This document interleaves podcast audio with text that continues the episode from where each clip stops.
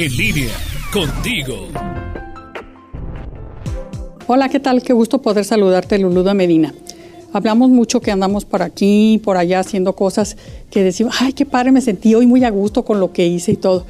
Y a veces yo te preguntaría, ¿tú te has puesto a pensar en tu bienestar? Sí, que es el bienestar. A veces pensamos que el bienestar puede ser el logro de éxitos o cosas que pues nos costaba mucho trabajo o que nos sentimos bien físicamente y todo. No, el bienestar va más allá de toda esa acumulación a veces de bienes o de ciertas características que tenemos nosotros. Bienestar, por ejemplo, es, yo te diría, te sientes a gusto con lo que haces día a día, te sientes pleno, satisfecho, sientes que estás aportando algo no nada más para ti, tu crecimiento, sino para los demás. Ese sería un buen punto del bienestar.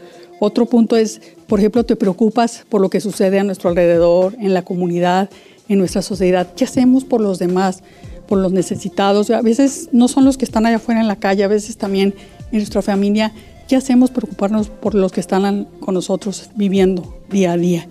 Otro también de las cosas dicen, por ejemplo, que los amigos, las relaciones de pareja, de trabajo, familiares. Hay por ahí un dicho que dice que mientras más amigos tienes, más años vivirás. Y también muchas eh, cosas de éxito profesional dicen que es gracias a una relación laboral, a las relaciones que tenemos.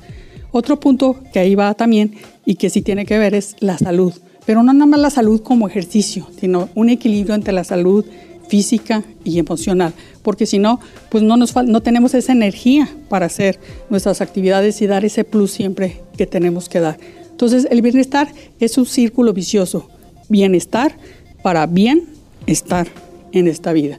Y hay gente que dicen por ahí que gasta su bienestar para tener riqueza. Y después, ¿qué pasa? Que gastan esa riqueza en busca del bienestar. Abrazos, Lulu de Medina.